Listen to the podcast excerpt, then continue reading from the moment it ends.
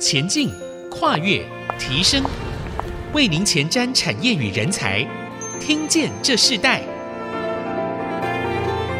这里是爱惜之音主客广播 FM 九七点五。欢迎收听《听见这时代》的节目，我是主持人郭兰玉。这个节目会同步在 Apple Podcast、Google Podcast、Spotify 和 KKBox 上架。欢迎订阅我们的节目，就会收到每集节目的更新通知哦。也欢迎到 Podcast 平台上评五颗星，并留下你的心得，给我们支持与鼓励。嗯、我们知道观光产业经历了全球的疫情冲击，尽管面临了困境，但许多的先锋业者也趁机思考转型。那在这几年的时间里，在地扎根，他们更深入了各城市的文化，甚至开展了数位云端，导入了这个智慧科技，到永续的环境旅游，甚至顶级旅游等等的智慧的设计，都带来观光新产业的这个改变哦。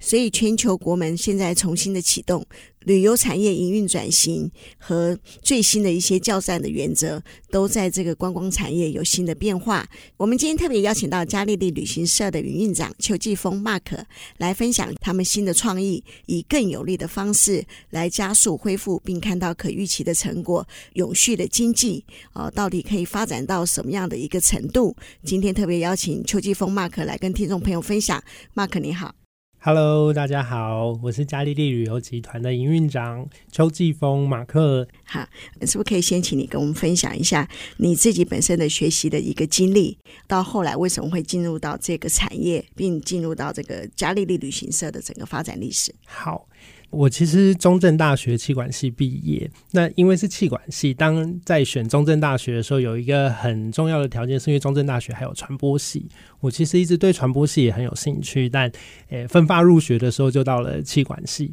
那我的高中导师就讲了一句话说啊。这个毕业呢，你可能就要准备帮人家提批包的，所以他这句话点醒了我，想到是啊，如果我念气管系，当时觉得应该是哦很好玩的学系，大学可以让你有你玩四年。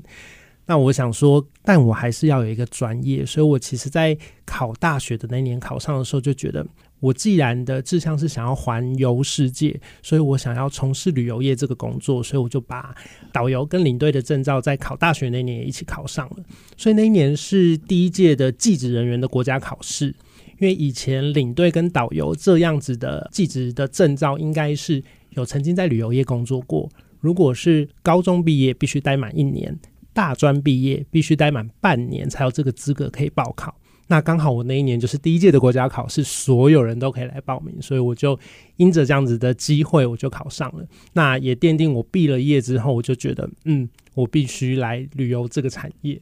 所以气管系就变成你的在大学的学程，可是对你的旅游业有帮助吗？其实气管系我的主修是修行销，所以其实，哎，纵观我这样子的学经历的过程，我觉得可以。整合一起的是，例如说念传播，它跟行销有很大的关系。但我发现跟旅游有很大的关系，是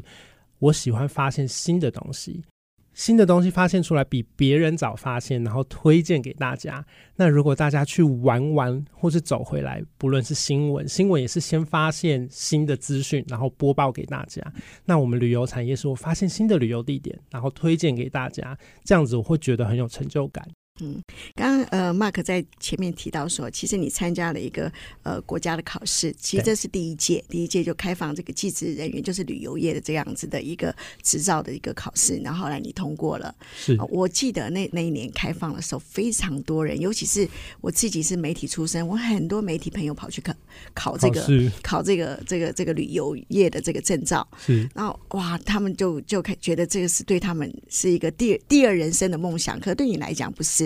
这是你呃在大学的时期你就经历了一个这样的考试，是。那你正式进入这个呃旅游观光业，其实最重要的契机是什么？那你完成了这个考试，可是你真的就去做了，真正最大的一个关键是什么？其实最大的关键是，呃，我的舅舅有带我入行，他也很喜欢旅游，然后帮我介绍了一些旅游公司。我先有这样子的机会。先实习，先打杂过了之后呢，我才找到了我现在加利利旅游这间公司。那我来到这间公司的时候，只因为加利利这个名字，我当初对这间公司也不是完完全全的了解，我就对这个名字很有兴趣。那因为我也对这个地点非常有兴趣，我觉得应该是哦，我到了这间公司来，我应该就可以去加利利这个地区了。所以我就毅然决然的就来了这间公司。嗯，那加利利这个名字对你有什么样的不一样的意义吗？那因为加利利这个地点呢，其实是在圣经里面是耶稣第一个行神迹的一个地点。那我当时还不是基督徒的时候，加入这个公司之前，还不是基督徒，我真的完全不知道。但当我成为基督徒的时候，我了解这个地点的时候，我很想要亲自的去探访，所以我渴望这间公司第一个的想法是我应该有机会来到这个地点。我想要去这个地点走走，我想要去这个地点看看，但他也真的让我成功了，他也让实践了我这个的梦想。所以你不只是进入一个叫做加利利旅行社，你还真实的去了这个加利利，对，是不是？是。好，那好像都符合你自己渴望、想望的这样子的一个目标，已经前进哦。是。可是你进入这个观光产业，你遇到最大的挑战是什么？我觉得在这个产业的挑战呢，很多是这个行业是经验是骗不了人的，所以它有很多基本功需要扎马步的部分。在我们想要去光鲜亮丽游玩，去例如说去加利利这个旅游地点，或者去世界各地玩的时候，有很多的纸上作业，有很多的基本功需要去做。那这些是我完全没有接触过的，所以我必须在这里练习。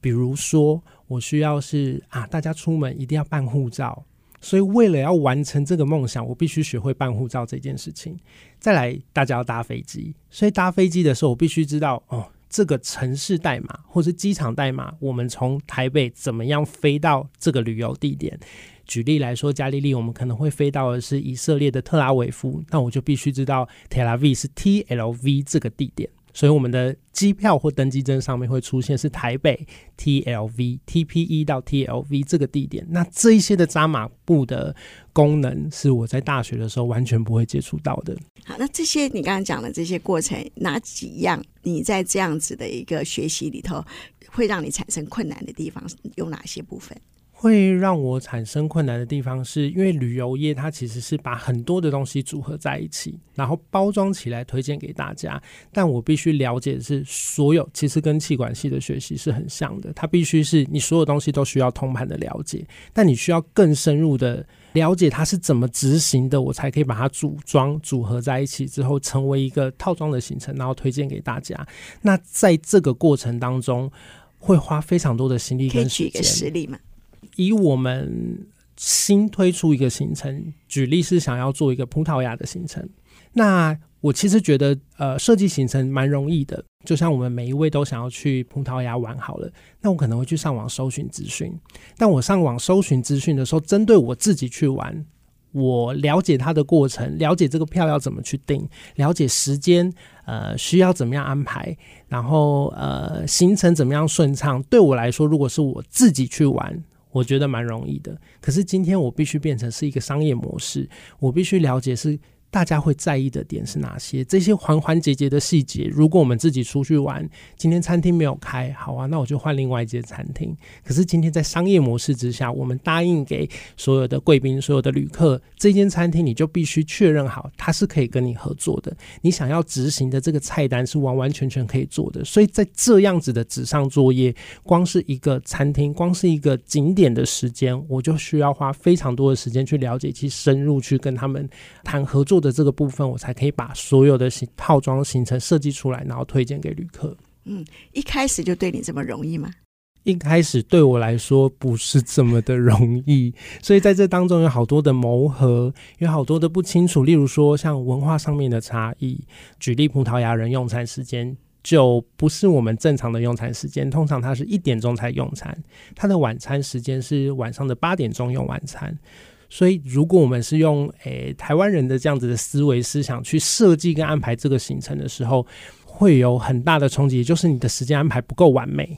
那会在行程的进行过程当中造成一些很大的挫折。那如果我在这个前面的资讯没有调查清楚，它有可能使得旅客到这边去了之后，该吃饭的时间没有餐可以吃。嗯，该入内参观时间的时候，跟你设定好的时间安排不是这么的吻合，那就会有空等空转的这个时候。所以这一个应该是需要一段时间磨合完、了解完了之后，才可以把它做成完美的时间安排。所以你大学毕业到你真正呃就职于旅行业的这个时间，其实它是完全衔接嘛。当你中间有一个在广播实习的过程，那你进入到旅行业，就像你刚刚说的，很多的学习是呃你必须要真实的在呃可能因为到这个国家，你必须要知道它当地的文化，甚至呃怎么去办护照。呃，各种不一样的一个饮食的差异过程中学习各样的经验。但我们刚刚提到，就是说，其实你现在在这个嘉利利旅行社，是呃，它应该是一九九六年，对不对？对，九六年设立的。对，在这样一个旅行业过程中，其实我我想这几年旅游业也经历很大的挑战。是。那我们下一段，我们来再请你分享，就是目前你负责的营运过程中经历这些的变动，怎么跟数位接轨，怎么跟永续接轨？是。我我们等会来讨论这部分，我们稍后回来。我是嘉利利旅游集团营运长邱继峰马克。我认为，二零二三全球旅游观光产业最强的爆发力就是体验生活。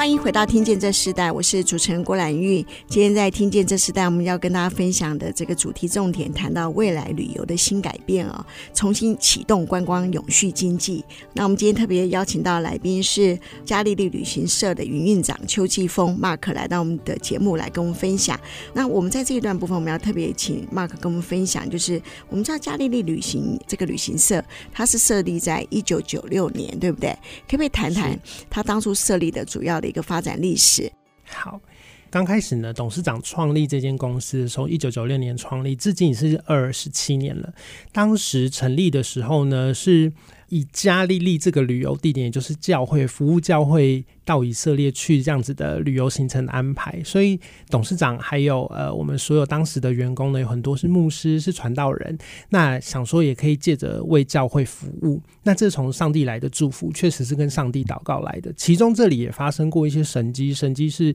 我们其实旅游业每一团的人数的多跟少影响到我们的利润，但其实我们这样子经营来。每一团结余的数字都一模一样，所以这是来自于神的祝福，所以董事长也很清楚了解。那到了尾声的时候，就是呃，以色列啊这些行程发生了一些金融海啸，二零零八年金融海啸，然后还有加沙走廊的这些战争，我们也发现，嗯，在这样的战乱的时间不太适合送客人去。那当然公司不能空转，所以我们想了。当初旅行社开始长城线，很多都会在经营一些红海的策略。这个红海的策略是所有人都在经营法瑞意、经营和比如这种传统中西欧多国旅行的路线，还有可能会有购物或者是自费活动的这样子的行程。那所以我们在想，在当时这个时间的时候，要如何走出我们自己创新的路？过去的这种创新的时候是好。一价全含，全包式，我们要着重于旅游上面，所以我们没有任何额外在收费的部分，这是公司当时的设定。再来，旅游目的地的寻找很重要，所以我们找到了蓝海的策略。一九九九年的时候呢，其实台湾政府跟捷克有非常交好的时间，当科技业其实红海在这里有一些资产。然后郭董其实有一些资产在这里，所以我们那时候也跟上了政府的这个潮流，发现捷克旅游的这个处女地。那我们在深入了解跟设计形成了之后，一炮而红，一直到现在，我们公司都还是以捷克、奥地利作为我们的主要的金字招牌。所以这是过去一直到现在的这些的呃历史。对，然后后来经历了什么样的事情？然后你们更多的在现在的这个数位发展，甚至在永续发展里头，你们又开出了一个什么样的一个云端的这个旅游模式呢？好，那现在在旅游上面，如果要智慧、要创新，然后有云端这样子的概念的，其实是一直要进步，旅游业也要与时俱进，科技开始的发展，所以我们也觉得，嗯，过去这样子的成功的例子，传统的旅行的方式，我们其实在旅行当中会有耳机的导览机，所以各位其实要带着一个耳机，然后我们导游领队在讲故事的时候，大家都听得到。那这是另外一个设备。那出去的时候，大家不妨也是想要 WiFi 机啊，我希望随时我都可以分享我看到的美景，我需要打卡上网这一些。那我们融合了这所有的旅行当中人的需要，那我们发现其实应该要做成一个 App，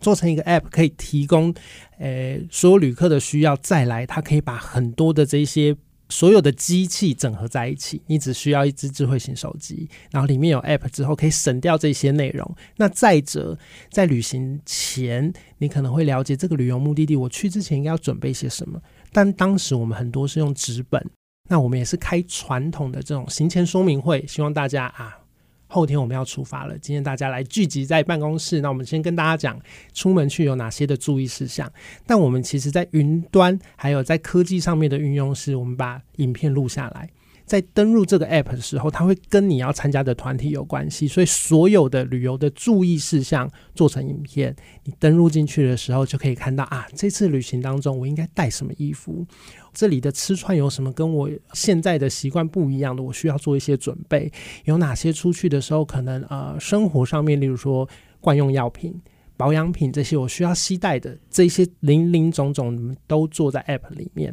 那当然，这个是做给旅客使用的。除此之外，出团去之后，导游领队也是一个灵魂人物。那他在怎么执行我们设计出来的这个旅游产品？这个 app 还有一个后台，所以针对我们销售的行程数据之后，它要执行，所以它也可以利用这样子的 app 后端的使用，可以让行程进行的顺利，而且也无纸化来做这样的进行，所以是在创新在 app 上面可以做的。那这是一个旅游业可以做到的创新。第二个旅游业还可以做的创新，其实是发现新的旅游地点推荐给大家。前一段如果我们有提到的是葡萄牙，那事实上。在公司的成功的过程当中，捷克、奥地利，我们发现捷克它的消费不是很高，它的历史或者是游玩的方法跟葡萄牙，我们在西欧地区找到一个跟捷克有点类似的旅游方式，或者是旅游元素有一点像，金额不是很高，国家面积不是很大，所以玩起来会觉得啊，好像跟捷克很像，所以我们就找到的这个呃新的旅游目的地。所以这两个创新，再加上诶、我们还有继续要做的创新是建立品牌。其实品牌在过去的时候有做，那这些科技是可以帮助我们在建立品牌跟呃旅客沟通上面，跟我们的贵宾沟通上面，会觉得哇，我相信嘉利利旅游这个的产品是我很值得参加这间旅行社，所以我们在建立品牌的这个创新上面有很多数位科技的行销。好，可是我们谈到像捷克啊、奥地利啊，到现在新的旅游点葡萄牙，其实我们很多的喜欢旅行的这些消费者，其实这些国家对他们都是不是陌生的，甚至很多旅游业都已经在做。那你们的独特点是什么？嗯，其实我们的独特点呢是。很重要的一个独特点是完美时间学的规划，因为说真的，旅游地点大家去都可以。我们其实推出的是一个旅游的套装，但事实上我们分享的是一个经验，还有一个旅游的回忆。我们都知道，出去旅行的时候，如果啊，当然我可能工作的很忙，可能旅行对我来说是一个度假，我想要去休息，但可能在事前的准备。我可能没有办法琢磨太多的时间准备，那我们帮他们做的呢是这样子的经验，我们先帮各位事前都规划好了。也就是说，呃，我们举例到里斯本，在里斯本的大街上面，你需要留多少的时间在这里可以游玩或者是逛街，这个是我们会帮大家先想好。每个人可以接受的时间是多久？或者是进去葡萄牙很有名的是葡式蛋挞，这个葡式蛋挞你是否可以先预定？预定了进去之后有多久的时间可以在这里享受，不会浪费时间，然后完成我们可能来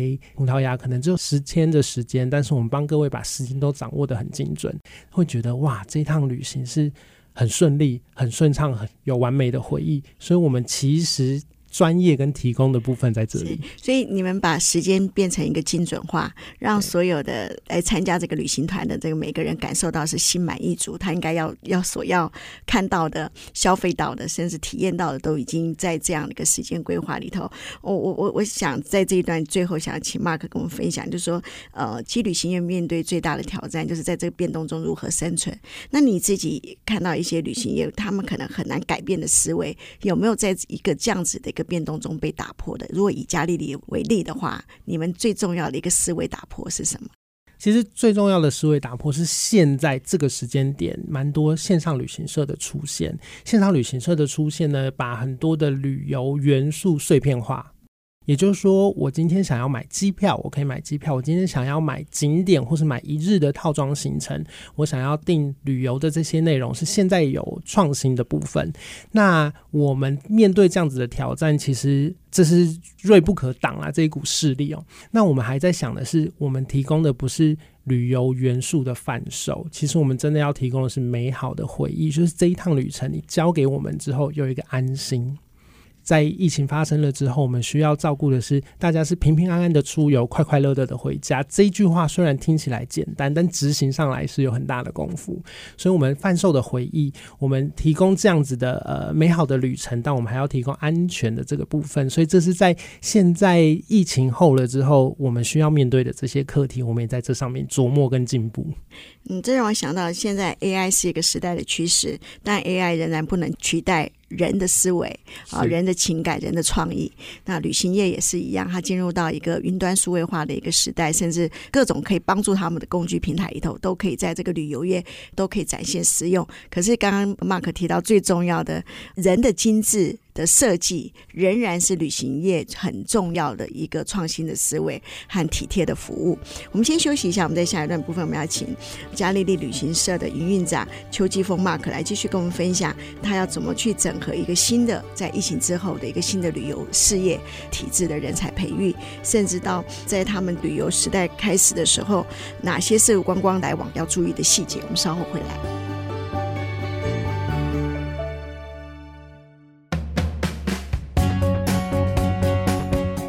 我是嘉利利旅游集团营运长邱继峰马克。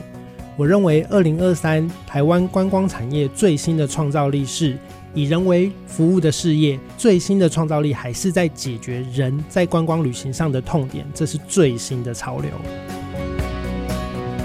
欢迎回到《听见这世代》，我是主持人郭兰玉。今天我们在《听见这世代》节目的现场，我们邀请到的是嘉丽丽旅行社的营运长邱季丰 Mark 来跟我们分享这个全球已经陆续解禁后的观光产业的一个新的创意哦。那当我们在一个新的这个观光的旅游方式之前，我先想请教 Mark 一个部分，就是呃，你自己本身过去是带团，到后来成为一个营运长，那这两年其实很多的这个旅行社。其实很多的工作都在转变当中，甚至很多人就弃守了，对不对？对。那在这样的过程中，你认为现在一个新的开始，你怎么去整合新的人才和运用这些资源呢？好。刚刚也有提到，是旅游其实也蛮专业的。过去呢，常常会是像专业的螺丝钉，大家负责的事项，你就做好这个专业。有专门办护照的人员，有专门处理机票的人员，那也有专门在帮各位订饭店的这些人员都有。那其实，在过去的时间一直到现在，我们一直都保有这种多功能或是多角化发展，就是在人才的训练上面。所以，我们不会只专注将这个人才，哎，你就是只做这件事情。当然，在你的专业上面，专业本务可以能够好好的发展之外，我们还有希望能够呃担任多功能的角色。所以面临到疫情这段时间的时候，每个人其实可以身兼多职，他可以有一些美编。有一些可以做影片，有一些还是可以继续设计行程，然后也可以销售。我们每一位都还是销售人员的这种，所以在疫情的剧烈震荡当中，我们把人才的功能全部都细数出来。我们需要哪些的呃一个公司的营运，一个公司的运作，我们需要哪些的功能？那我们就很像便利贴，我们先把这个公司的需要有哪些，这些事项谁可以做，我们就把这个便利贴撕下来。这件事项我来担，这个事项我来做。所以。我们在这一个阶段的过程当中，把公司基本营运该要有的功能都有分配一下，所以以至于现在的情形，我们可以重新再启动的时候，还可以营运这个公司。我很好奇，在这两年的时间，呃，应该算是将近呃三年多的时间，你们的企业的这个人才的稳定性变动会很大吗？我其实觉得感谢主，也感谢老板哦，就是感谢公司的资源，因为其实它需要维持的一个火种。就是今天的火不能熄灭，所以在这一段的过程当中，我们呃很感谢公司的这些资源，所以我们有像被养着的这些员工，我们的生活无余跟过去都一模一样，其实没有受到任何的影响。所以，我们每个人很愿意的是发挥我们自己所长。我可以做的事项，我就这样子撕这张便利贴，这个事项就由我来担任。所以，我们没有任何职级的差别，就是所有人一起共好，要让这个公司再继续发光发热。所以在这一段期间，我们是把自己说成一个小火苗，所以在等待、期待国门的开放。那现在已经迎来了这个时候了。是，我相信你们已经开始接单了。那我觉得在这一段，我特别想请 Mark。换一个身份，是以一个旅游者的这个身份来看哈，是因为我们的听众很多是他们本身就是已经蓄势待发，甚至我自己有很很好的朋友，他们都已经在前一个月都已经开始这样子的一个行程了。是，那你自己如果以一个旅游者的身份来看新的国境的这个开放，你会如何看这个重启这个旅行脚步的开始？我们要怎么开始呢？好。那我相信，作为一个旅游者，你这么久没出门了，对于这个国家去旅游或是去玩，你会有。哎，对他的一定的认识，所以我相信这个两年大家应该准备得很充足。那第二个，我觉得对于旅游地点的医疗资源，还有这个国家他们整个所有的人民对 COVID-19 的认识是足够的，这是很重要的。因为他对于这样子的疾病，现在大家都开始要共存，然后对于这件事情有点像感冒的这种处理方式，那所以他对这个疾病的认识。还有在医疗的设备上面是否足够水准？那它会影响到我们是否可以先去这个国家玩？这是第二个要准备的。那第三个呢？是其实，在旅游现在大开放，那所有人呢，其实都会很期待的跟着朋友一起出门去，但还要想到的是，能不能够找到为大家承担风险的这些公司，或者是选择。呃，他可以比较负责任的态度来做，因为应该是说风险的评估啦。针对之后是否再有疫情，我记得国门在全部关国门的时候，就是疫情刚开始的时候，我们担负的责任是跟国家航空也一模一样，是希望赶快把所有的台湾人接回家。因为开始锁国的时候，曾经曾经真的有被锁在国外待了很久，没有办法回来的。那这个是。我作为现在即将在出发的旅游者，需要考虑到的项目，它很细节，但是这个是我也会选择的。嗯，我们用用美洲、亚洲还有这个欧洲这样几个呃大的一个区域来看的话，旅行者要怎么去注意这几个不同的洲际国家里头，他们开始旅行的一些细节呢？好，所以其实旅行的细节最开始就是我入境这个国家的规定。当疫情还开始慢慢要恢复以前正常的生活的时候，还有一些国家有这些规定，例如说欧洲呢，真的对这个疾病呢，它就是像感冒一样，所以其实入境欧洲国家没有太多的限制，就像以前一样，你怎么来、怎么去、怎么过去就怎么回家，这是一个，这是欧洲的部分。那针对美加地区、美国这些地区呢，还有针对你要施打疫苗。所以有 WHO 认证的，或者是美国认证的，或者是加拿大，还有这一些国际组织认证的疫苗等等，在入境之前，我们必须查清楚我是否具备这样子可以入境的这些条件。那再来比较严格一点，就是亚洲区域。所以亚洲区域呢，举例以台湾国人最喜欢去的地方是日韩这两个国家，要入境日韩的时候，它除了有疫苗的这些规定以外，第二个还有的是健康码的申请，就是他有任何要上网去，先入境前三天，你需要提供是你现在的身体状况是如何。所以在入境之前呢，有一些 App 或者是网页需要去填你现在的这些身体状况。那呃，我相信之后呢，这些国家不管是欧洲、美洲，还有日韩哦，亚洲这些地区，我们都是免签国家，所以我们很幸运。但其实入境的时候呢，他会收取一点点的费用，可是你必须申请的是 ETA，所谓的 ETA 就是这种一签证的意思，这种 E 签证 E Visa，每个地方有它的。英文缩写哦，所以我简称用 ETA 这样子来做。所以进去之前，你要先把你的资料都填清楚，他可以了解你的所有的身份的资料怎么来。因为他在入境的时候可以让你有零接触的入境方法，你只要扫了你的护照，所有的资讯都出来了。所以他会在需要我们入境之前做这样的申请。那以往进去美加地区本来就有，我们虽然是免签证国家，所以我们进入美加的时候要申请。电子签证的这一种，那日韩在这一步的时候已经开始做了。那未来欧盟本来也就在做这样子的规划。那因为它有系统的转换资料，所以其实都会有一些些的规费。那各个网站都有它的这些的说明，所以这个是我们接下来要入境这些国家作为旅游者的时候可能要注意的事项。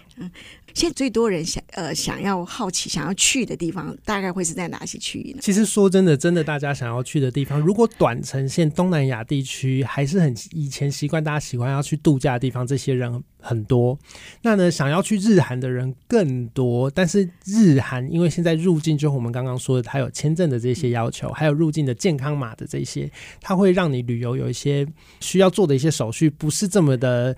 user friendly。哦，那所以接下来很旺的地方其实是欧洲国家，就是针对入境什么东西都不用，都很正常的时候，所以其实去欧洲的人是蛮多。那你们在这个部分有没有细查这些国家？它有些跟你过去三年前不一样的地方，或是你你们怎么去观察这些国家的一些细微，它已经改变的事情？仍然需要注意的是，它其实还是想要维持一个社交距离，所以进去博物馆参观的时候，以往的人数。现在都有人数上面的限制，那你也必须一定要先预定。他以前的时间是你只要买得到票，你只要在我营业的时间进来排队进来就可以了。可是现在会希望你能够预约，因为我想要掌握进来这个空间里面的多少的人数，所以他需要是事前的时候就要先查清楚跟预约好你的这些时间，那让你的旅程能够更顺利。好，那我们最后想请 Mark 跟我们谈，就说你自己怎么从你的产业资源。呃，可以让这个社会更好、更永续。其实永续发展呢，我们真的已经一直在做了。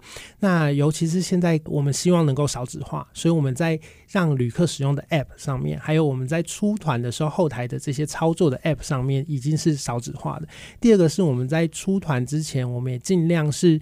减少一次性的塑料，所以我们其实会送一些旅客是旅行的绑带，送给客人是各个国家的转换插头。但我们现在不是无条件的送，不是说我们想要省这个费用，而是我们先询问旅客您自己有没有。如果你有的话，我们就不再提供。但如果你有需要，你跟我们索取，我们是没有问题的。所以这个是第二个永续的这些做法。第三个是我们还有在做的是，其实现在非洲，尤其是肯亚，它已经限制是完完全全不。可以卖宝特瓶装的水，但其实水是人生活所需。那我们这个时候呢，会送出的是一个公司所制作的保温瓶，这个是你喝冷喝热，它都是可以。所以我们在出门的时候，就希望这个保温瓶可以跟着大家一直下去。那这个是我们能够为这个地球，因为其实做旅游。我们自己想要看到，诶，其实以前先人看到的这些景色，那我当然希望能够保存好，然后能够让我们的下一代，或是后面永永续续的发展，都还可以看到这样美丽的景致。